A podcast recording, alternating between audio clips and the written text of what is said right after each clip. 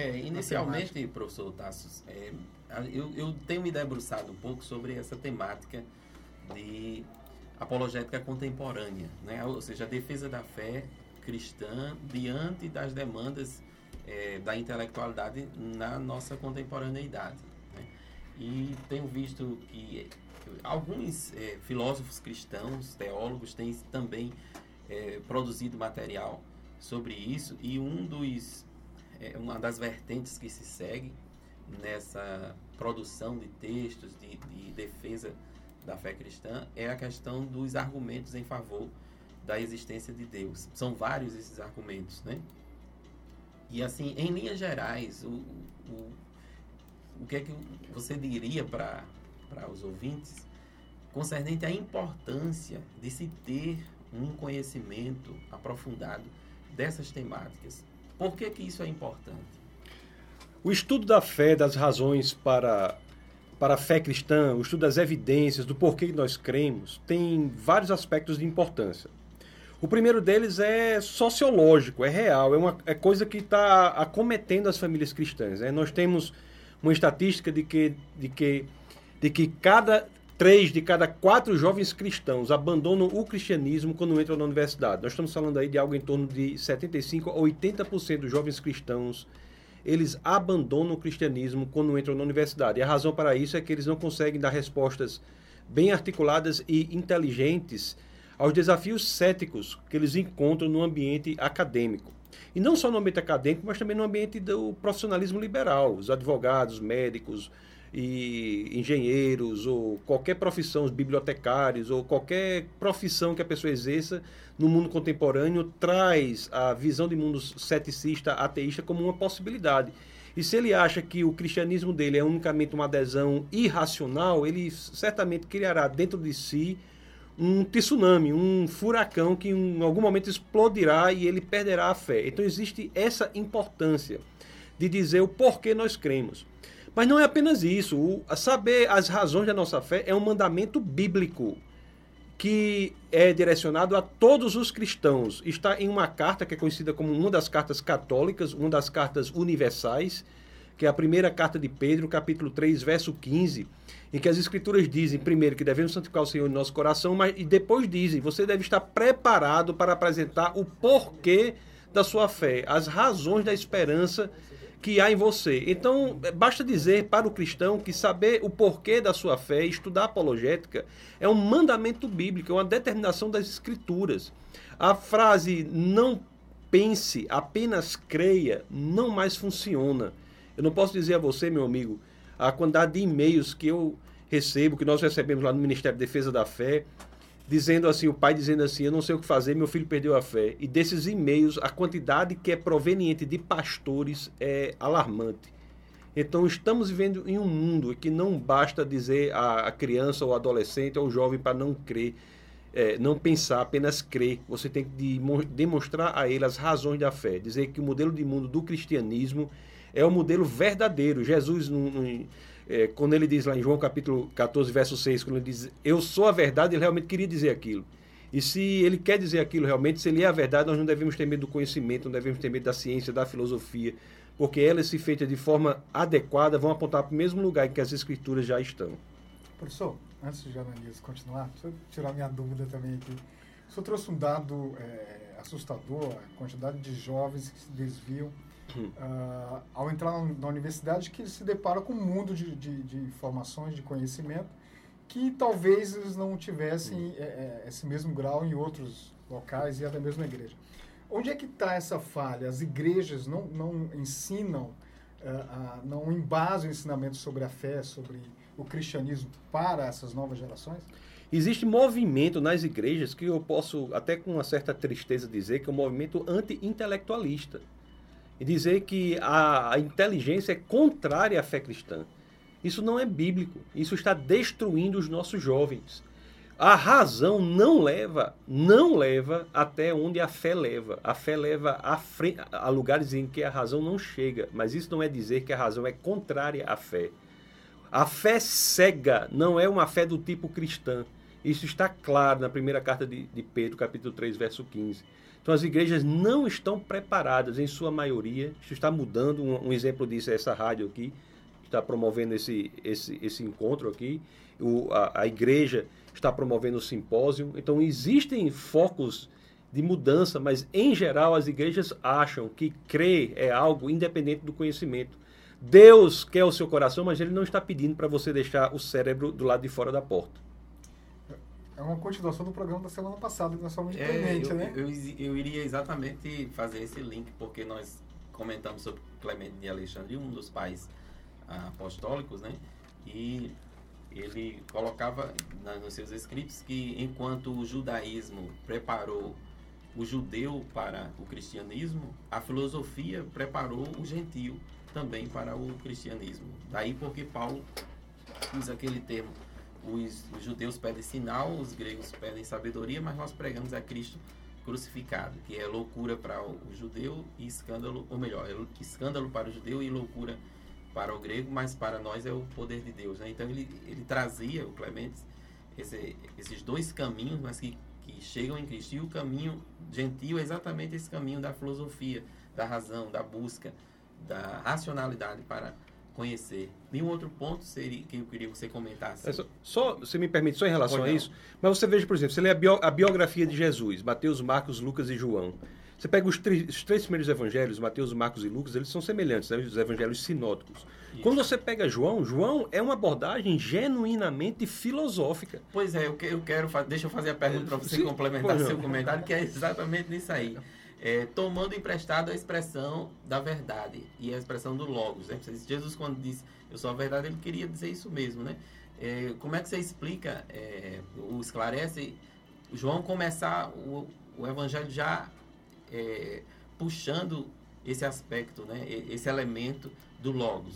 A primeira frase, o primeiro verso da biografia de Jesus escri- escrita por- pelo evangelista João é uma tese filosófica radical. O termo logos é um termo que é altamente conhecido por todos os filósofos. Os filósofos da antiguidade se debruçavam sobre dois termos, logos e aletheia. E o interessante é que somente no Evangelho de João, em João capítulo 1, verso 1, combinado com João capítulo 1, verso 14, está uma afirmativa de que Jesus é aquilo sobre o que os filósofos, filósofos haviam se debruçado durante séculos.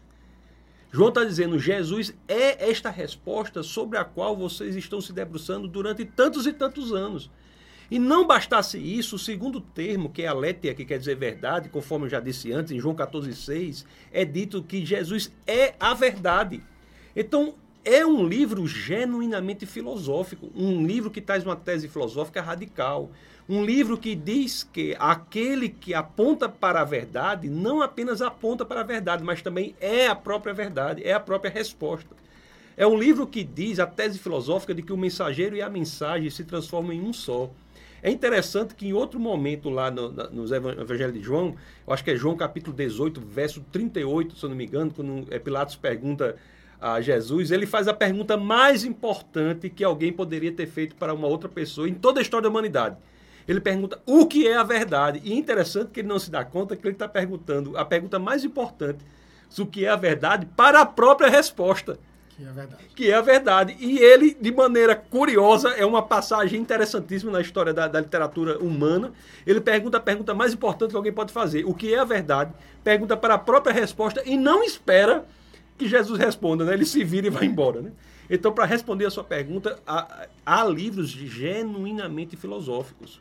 E, e só na biografia de Jesus nós identificamos João como um deles. Há muitos outros, nos evangelhos, nos, nos 66 livros do- da Bíblia, mas o João só nos evangelhos, só para você falar nos João, é, Mateus, Marcos, Lucas e João, João é um livro de índole radical do ponto de vista filosófico. Muito bem. Tem, já tem comentário aí? Nós temos, nós temos um, um, Júnior Carlos está mandando um abraço aqui, a paz para todos nós. Júnior está falando direto de Curitiba. Jonathan também elogiando o programa, trazendo conteúdos relevantes. E tem aqui Urias, ele, ele fez um comentário mais cedo, dizendo o seguinte: o ambiente universitário, nós falamos um pouquinho sobre isso, pode conter muitos desafios para os jovens cristãos, novas amizades, ideologias diversas, além de um forte ceticismo propagado. Na opinião do professor, as igrejas têm preparado bem seus jovens para esse contexto? Qual o papel da igreja e o que ela pode fazer para trabalhar e preparar melhor esses jovens antes de se inserirem na universidade. Eu acho que nós comentamos um pouquinho, mas eu acho que entrar com uma solução, com uma sugestão. Né? Há duas coisas que a igreja está fazendo, algumas igrejas estão fazendo, que, na minha opinião, são radicalmente erradas. Uma é não ensinar a razão da fé, as evidências para a fé cristã, o porquê que nós cremos. É o que eu sempre digo, quando eventuais vezes da incredulidade batem a nossa porta, se nós não soubermos que aquilo em que cremos é a expressão genuína da verdade, nós teremos, nós teremos a nossa fé abalada. Então, há de se ensinar o porquê da fé. Isso é, é muito importante. Muito importante. E a outra é dizer, algumas igrejas fazem com que os cristãos, é, elas, elas meio que incentivam o cristão a não ter uma relação com o mundo. O Jesus Cristo nunca disse que a gente devia viver enclausurado. Nunca disse nós devemos viver em contato com o mundo, mas nós não devemos ser influenciados pelo mundo. Então não é. Algumas igrejas dizem assim para os jovens: não vá para a universidade, pense bem, será que você não vai abalar sua fé?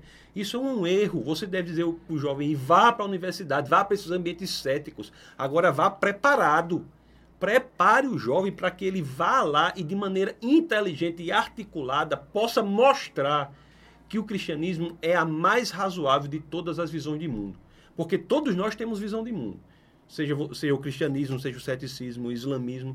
O que eu posso lhe dizer é que de disparado, de, de, ganha com facilidade.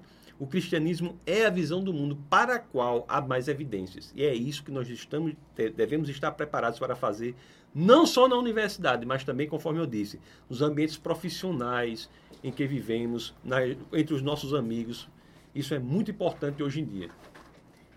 Tenho, é, professor, Depois eu tenho uma pergunta, mas continua. Tá, é, nós vamos tratar de, de, de, vários temas, como eu já falei lá no, no simpósio, e a, a, o tema que ele coube foi o, o criacionismo é, e a sua distinção em relação ao evolucionismo. Né?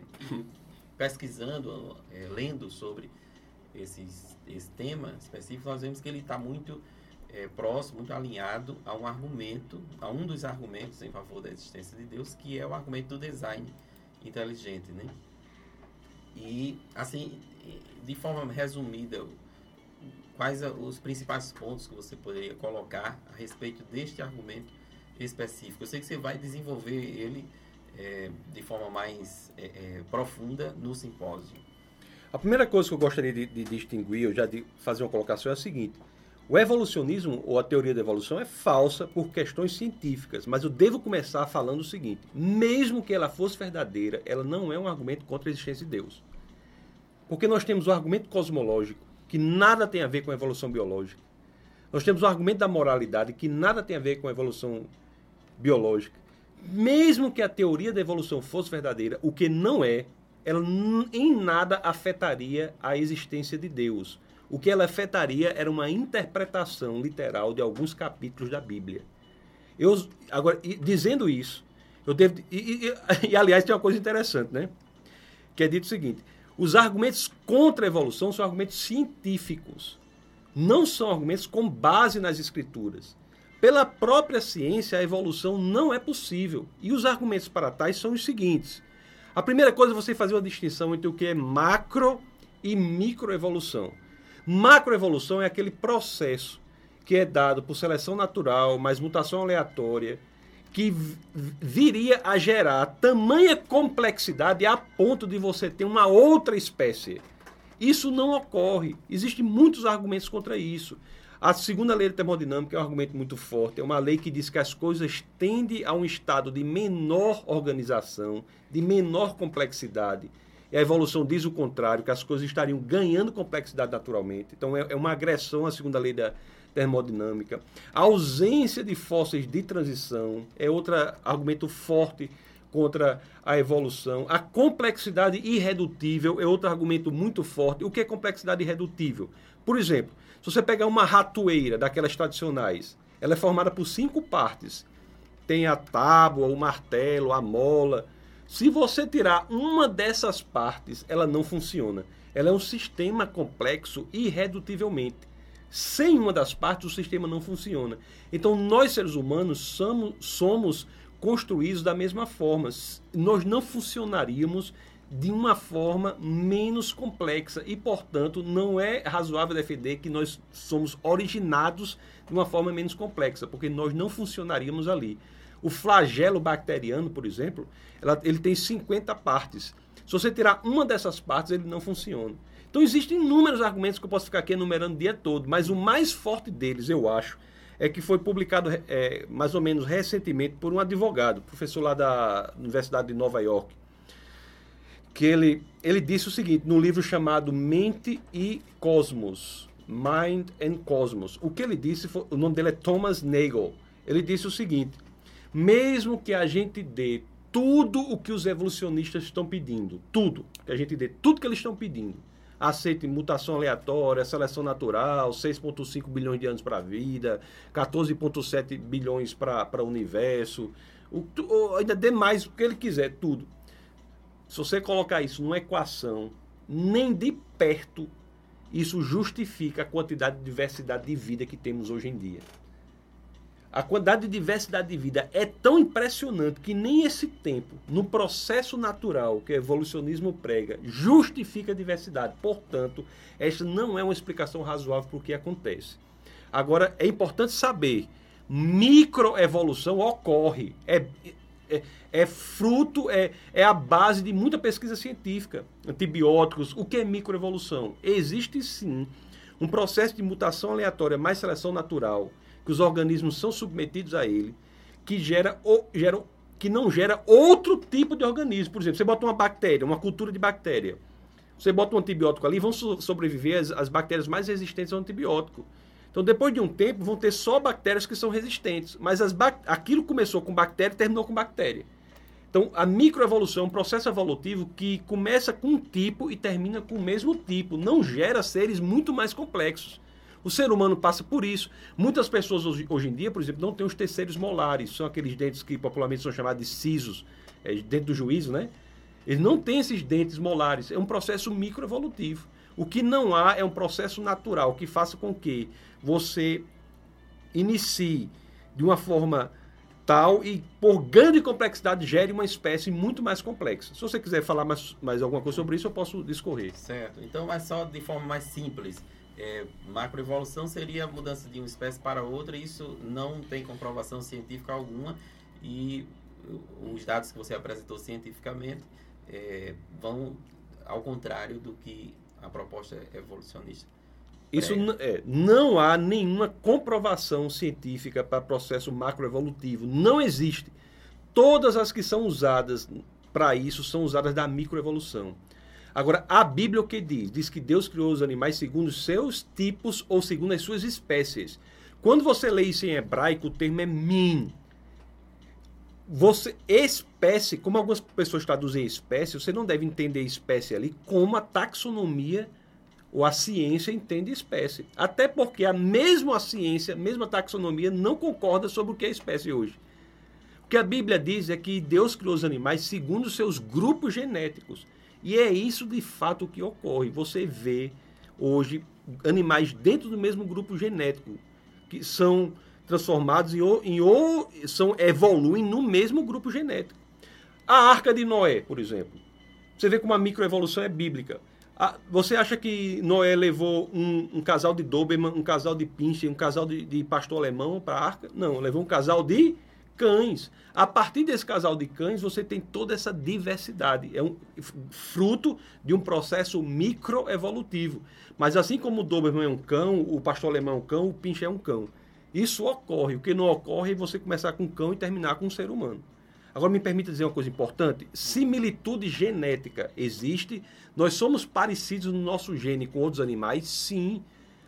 É correto dizer é, que. Não... Hum? Isso é um argumento que os evolucionistas costumam colocar, né, para contrapor é, essa crítica. O dado é correto, a interpretação deles que não é. Nós somos 96% mais ou menos iguais aos chimpanzés, geneticamente falando. Agora, você sabia que nós somos 90% iguais aos ratos, geneticamente falando? Você sabia que nós somos 50% iguais às bananas, geneticamente falando? Isso quer dizer que a gente veio da banana? Não. Por que nós somos tão parecidos geneticamente? Ora, porque todos somos produtos do mesmo Criador. Se nós vamos identificar várias obras artísticas e formos estudar para ver se elas são produto do mesmo pintor, o que é que a gente faz? A gente vai identificar similaridade, similitude naquelas obras. Se a angulação da pincelada é a mesma, a espessura da tinta é a mesma, a composição da tinta é a mesma. Quando nós identificamos vários critérios que são iguais em todas as obras, nós estamos satisfeitos em dizer que são frutos do mesmo Criador. Da mesma forma, é esperado que todos nós, homens, chimpanzés, bananas, ratos, qualquer animal, qualquer produto da criação, tenha traços que identifiquem que somos todos produtos do mesmo Criador. Muito bem. Ok, vamos, vamos dar mais uma pausa rápida aqui para falar dos nossos parceiros. Já voltamos. E aí eu tenho uma pergunta sobre religiões. Eu queria que você comparasse fizesse um paralelo entre cristianismo, islamismo e outras religiões. É isso aí, estamos de volta agora. Como eu falei antes de nós entrarmos na, na, na, na propaganda, eu queria que você fizesse um paralelo da, da, do cristianismo com outras religiões, né? De, de como se originou essas religiões, fazendo um paralelo com o cristianismo. Deixa eu acrescentar Melhor a minha sua, pergunta. A, pergunta a, a um dado, porque existe um estudo chamado de missiometria que compara é, ou melhor, é, cataloga a quantidade de religiões existentes. Né? É, eu vi um dado de 2010, se não me engano, do, de um desses institutos, me fugiu agora o nome do, do, do responsável, né? que ele disse havia aproximadamente naquele momento 10 mil religiões no mundo. Né? E aí, diante de todas essas, como saber aquela que é verdadeira? Né? E como falar que o cristianismo seria esta a religião verdadeira?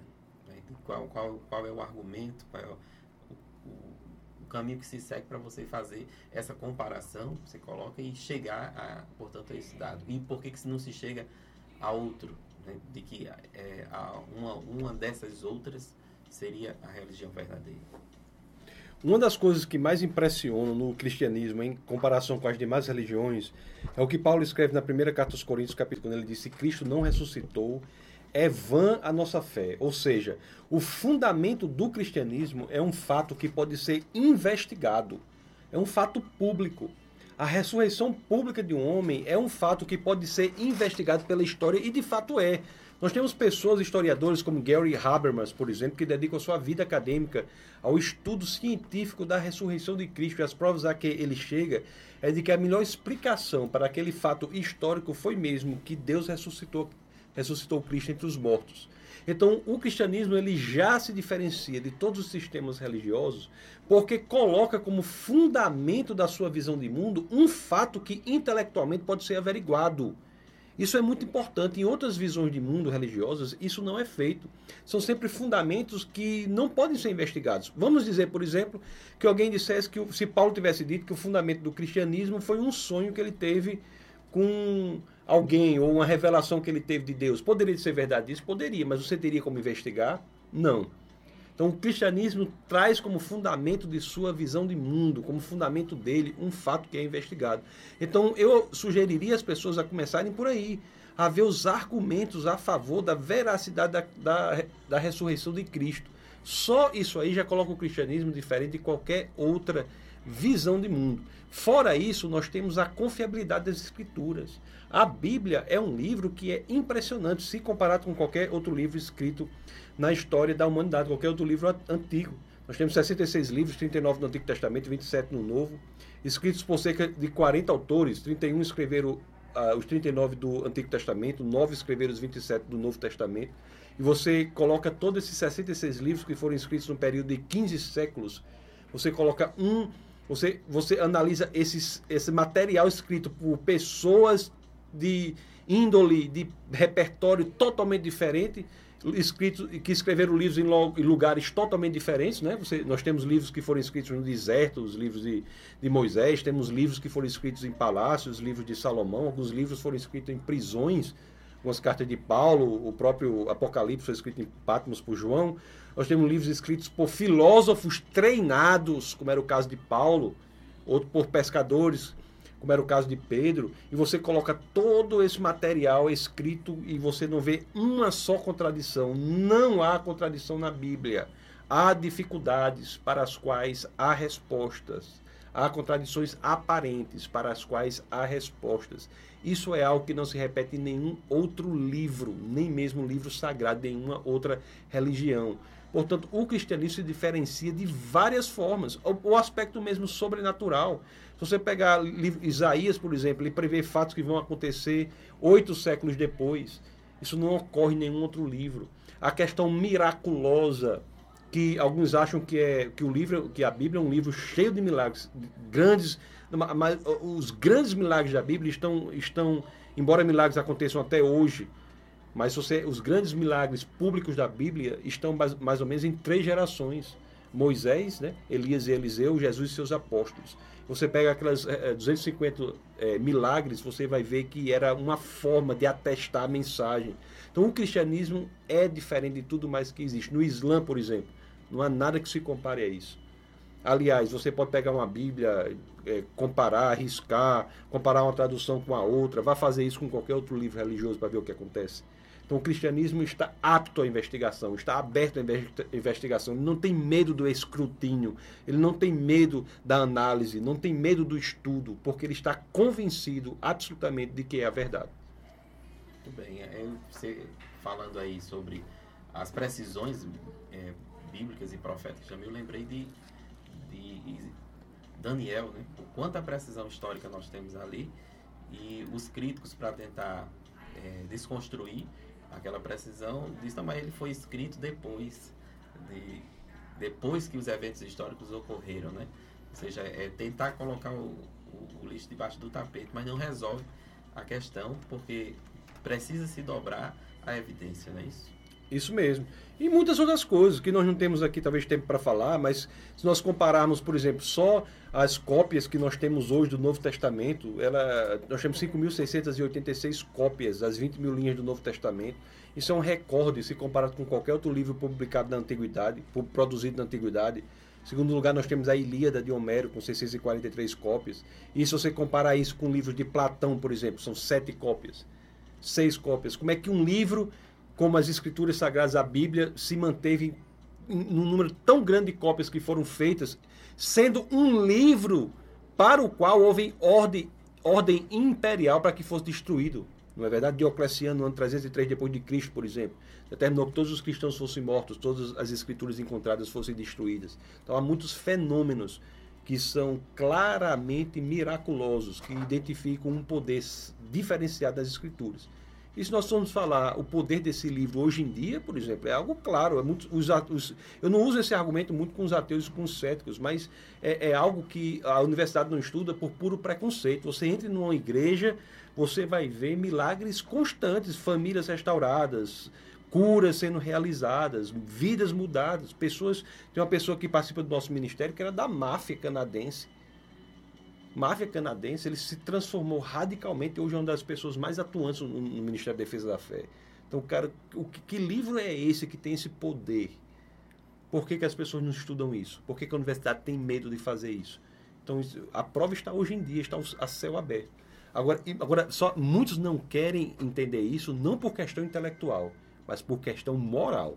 Aí está a diferença. Era, eu ia perguntar exatamente isso, porque dois é, é, é, pontos importantes que você colocou aqui, que, que estimula a minha pergunta, é, por exemplo, a Bíblia, comparada a qualquer outro documento da literatura antiga, ela vai se sobrepor em qualidade em todas elas, né?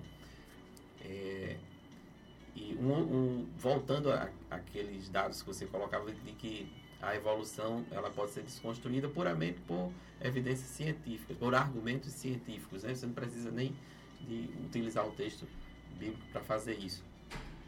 Ou seja, nós estamos trabalhando aqui com elementos da ciência, da filosofia e da história para fazer a, o contraponto e demonstrar a validade ou a superioridade da Bíblia e do cristianismo sobre qualquer outra é, literatura ou religião que se queira fazer a comparação. Mas mesmo diante de tudo isso, é, no caso da, da do, do, movimento científico, eles vão mais para eles pendem mais para a evolução do que para o criacionismo, né? Até colocam o criacionismo como uma pseudociência. É, e com relação às religiões, também a tendência é se falar num pluralismo é, e numa pregação de que todos estão iguais, todos estão certos e todos. É, ou seja, mesmo diante dos dados, das evidências, não há uma. Me parece que tem aí um fator vontade também nisso. Você colocou a questão moral. Como é que você ampliaria mais esse. É verdade, mas eu gostaria de começar dizendo o seguinte: a ciência moderna só aparece em país de matriz cristã. É graças ao cristianismo que a ciência se desenvolve. É graças ao pano de fundo filosófico de que o mundo foi criado de forma inteligente por uma mente inteligente que o esforço de entendê-lo foi possível. A aceitação de que o mundo é inteligível só faz sentido num universo teísta. Eu tenho até um artigo que eu publiquei no, no blog do, do defesadafé.org que dizia assim: sem o cristianismo, a ciência é, é uma aposta. Simplesmente. A ideia de que você estuda o universo esperando que ele faça sentido é porque nós aceitamos que ele é inteligível. E se é inteligível é porque foi feito por uma mente inteligente. Não é por outra razão que a ciência moderna só aparece em países de matriz cristã. Uma vez eu estava num debate, a pessoa disse: Não, mas aparece sei onde, não sei. Opa, me diga aí, quem foi que criou o cálculo diferencial? Quem foi que criou, criou a relatividade? Quem foi que criou a mecânica quântica? Me diga uma. uma tudo, tudo em país de matriz cristã. As universidades são frutos do cristianismo. Nós temos que entender isso. Você tem uma ideia, a maior e melhor universidade do mundo hoje é a Universidade de Harvard. O lema original da Universidade de Harvard é Verdade para Cristo e a Igreja. Esse é o lema original da Universidade de Harvard. Então, as melhores universidades do mundo, a exemplo, Harvard, Princeton, Yale, Cambridge, Oxford, todas se iniciaram como escolas cristãs. Então, fora isso, os maiores cientistas do mundo são teístas. Eu publiquei um artigo também no mesmo blog lá defesa da fé.org que dizia o seguinte, que eu analisei o seguinte: os 10 maiores QIs existentes, desses, oito são teístas, seis são cristãos. O maior físico que já pisou sobre a Terra foi Isaac Newton. Isaac Newton desenvolveu tanto a física que chegou um ponto que a matemática que existia não dava mais suporte para a física. O que foi que Newton fez? Parou de desenvolver a física, foi desenvolver a matemática. A desenvolveu 200 anos depois de Newton, não tem nada em matemática, ele já tinha feito tudo. Quantos dos ouvintes aqui sabem que Newton, o maior físico que já viveu sobre a Terra, escreveu mais sobre a Bíblia do que sobre física? Então, cristianismo não é contrário à ciência. Aí você me pergunta, mas por que que hoje? É, a pergunta é Por que essa. que hoje as pessoas são assim? Porque o ateísmo não é uma ade... não tem para ele unicamente uma adesão intelectual. Muitos são ateus por questões morais. Isso é que é importante dizer. Muitos são ateus porque eles buscam uma visão de mundo que dê respaldo aos desmandos que ele quer levar na vida. O cristianismo, a adesão ao cristianismo não é uma adesão simples. Eu sempre digo lá na igreja que eu pastoreio, se você quer um, se você quer um modelo de mundo confortável, se você quer uma religião confortável, a última talvez que eu indique é o cristianismo. Cristianismo confortável não é cristianismo. O cristianismo é um lugar de desconforto, em que a pessoa é puxada, é empurrada, é forçada, é incentivada a um processo de mudança, de melhoramento e santificação. Muitos não estão dispostos a esse caminho moral e, portanto, tentam dar roupagem intelectual a uma decisão de índole moral, a um elemento de vontade, um elemento volitivo com base moral. Agora, para parecerem bem diante dos outros, vestem a roupa da intelectualidade. Eu quero aproveitar e mandar um abraço aqui para Fabinho. Fabinho mandou um abraço para o senhor também, professor. Meu querido pastor Cosme. Pastor Cosme é pastor da igreja uh, Betel, em Equador, Rio Grande do Norte. Um abraço, ele está sempre aqui na audiência. Grande abraço, pastor. É, analisando o material que Cláudio mandou, alguns vídeos, material, eu descobri também que você era agnóstico. Né? E hoje você é um acadêmico, você é professor na Universidade Federal. Como é como é que é, é, se deu essa conversão de, de agnóstico para um cristão e também como é que essa sua vivência na universidade, com essa linha de pensamento que ela, de certa forma, é minoria no meio acadêmico hoje? A minha, a, eu fui ateu a maior parte da minha vida, não é? Por questão, agora eu era ateu por questões intelectuais. Então a primeira obra com a qual me deparei, que fez com que eu ficasse um pouco impressionado, foi a, a obra Cristianismo Puro e Simples, de C.S. Lewis. Quando eu vi aquela obra, eu fiquei realmente impressionado. Foi, a, foi, foi ele que foi responsável pela, pela minha evangelização. Então, a minha conversão, vamos dizer assim, intelectual, se deu graças à obra de C.S. Lewis. Agora, não há conversão espiritual de índole intelectual. Isso é muito importante. O que a gente faz no, no, na apologética, na defesa da fé, nessa, no que estamos fazendo aqui, no, no, universo intelectual, é limpar os obstáculos intelectuais que existem entre o homem e o evangelho. Nós temos muitos obstáculos intelectuais entre o homem e o evangelho que faz com que o homem não se abra para o evangelho. Big Bang, evolucionismo, confiabilidade da Bíblia, ciência e fé. As pessoas não se abrem para o evangelho. Então esse trabalho da apologética é um trabalho de limpar, é como um trabalho de um lixeiro quando eu ando na rua e vejo um lixeiro, é exatamente o que eu faço. É limpar os obstáculos intelectuais entre o homem e o evangelho. A conversão se dá por obra do Espírito Santo de Deus. Isso é claro. Conver... É, tem, uma, tem uma expressão de, só um de C.S. Lewis que ele diz: argumento racional não convence, hum. mas mantém um ambiente onde a fé possa florescer. Pois é, o, o, o intelecto a apologética faz com que nós destruamos os obstáculos intelectuais que nos separam do Evangelho. Uma vez que a gente se rende diante da possibilidade intelectual do cristianismo, é a ação do Espírito Santo que faz com que a gente se converta. E na universidade, minha, minha convivência na universidade é muito tranquila. A coisa que eu mais quero é a possibilidade de alguém discordar de alguma coisa que eu faço para ter o ambiente de debater na universidade. Eu debato com respeito, com moderação, com equilíbrio. Eu aceito todos os pontos de vista. Eu tenho amigos que são pensam diametricamente de, de forma oposta ao que eu penso. A propósito, ele é de um dos departamentos mais seculares né, que, que, a gente tem na universidade, que é o departamento de artes. Então, e, e, inclusive, respeitar a diferença é algo que está nas escrituras. Tolerância é um conceito genuinamente cristão. cristão. Agora, é, agora o, que, o, o que a gente tem que deixar claro é o seguinte: o que é tolerância? A contemporaneidade tem dado um conceito errado de tolerância. Tem dito que tolerância é você achar que tudo que todo mundo pense é igualmente verdade. Isso não é tolerância, meu amigo. Isso é falta de lógica. Tolerância é você entender que o direito que você tem de expressar o seu ponto de vista é o mesmo direito que outra pessoa tem, nos limites da lei todos têm o mesmo direito de expressar. Agora, não quer dizer que, que a minha visão de mundo é igualmente verdadeira com a visão de outro, de outro, de outro. O cristianismo é a verdade não porque eu creio nele, porque há evidências para ele. Não é o fato de eu crer em algo que torna algo verdadeiro. É o fato de algo ser verdadeiro que fez com que eu cresce nele. Isso é Jesus, Jesus diz que é a verdade e portanto nós devemos crer nele. Então, o ambiente da universidade é tranquilo. Nós devemos estar. Conf... Aliás, eu moro, quando dei aula um tempo nos Estados Unidos, três anos, num ambiente que é fortemente cristão, lá na, na Universidade Oral Roberts.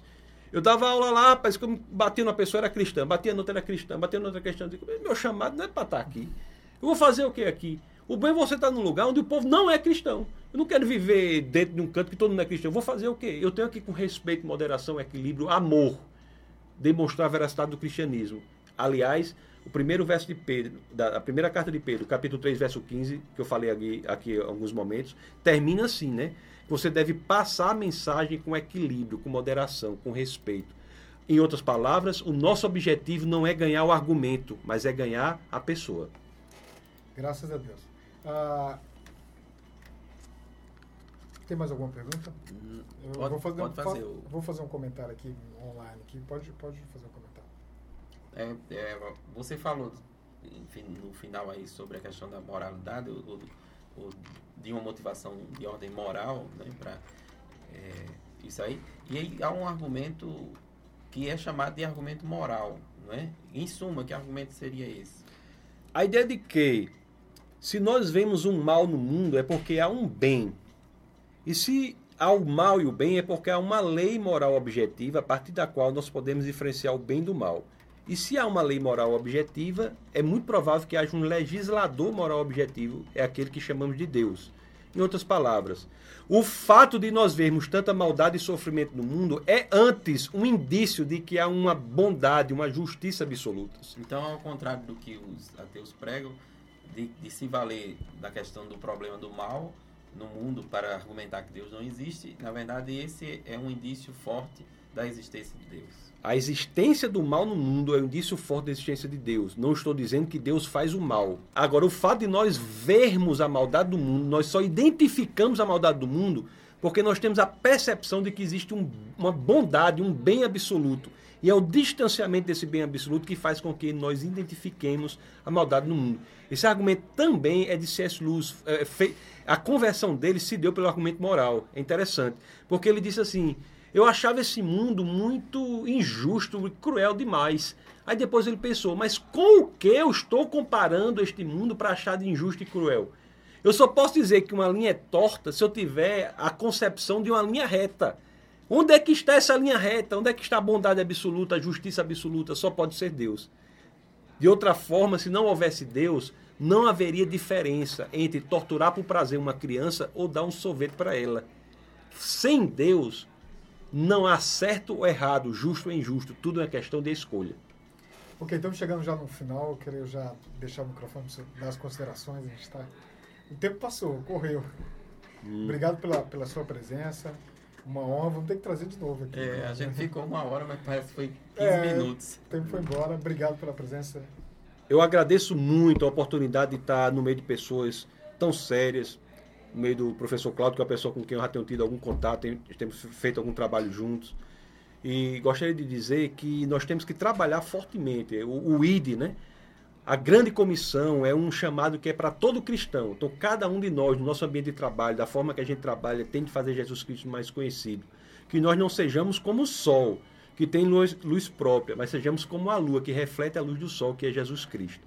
Isso é muito importante e não há forma diferente de viver aqui na Terra. Aqueles que tiverem mais dúvidas podem também consultar o site, o nosso site. Nosso site é defesadafé.org defesadafé.org.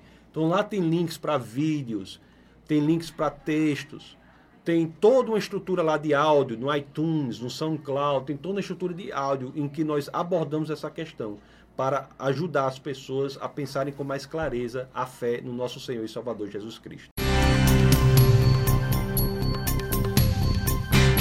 Essa foi uma produção do Ministério Internacional Defesa da Fé um ministério comprometido em amar as pessoas, abraçar a verdade e glorificar a Deus. Para saber mais sobre o que fazemos, acesse defesadafé.org.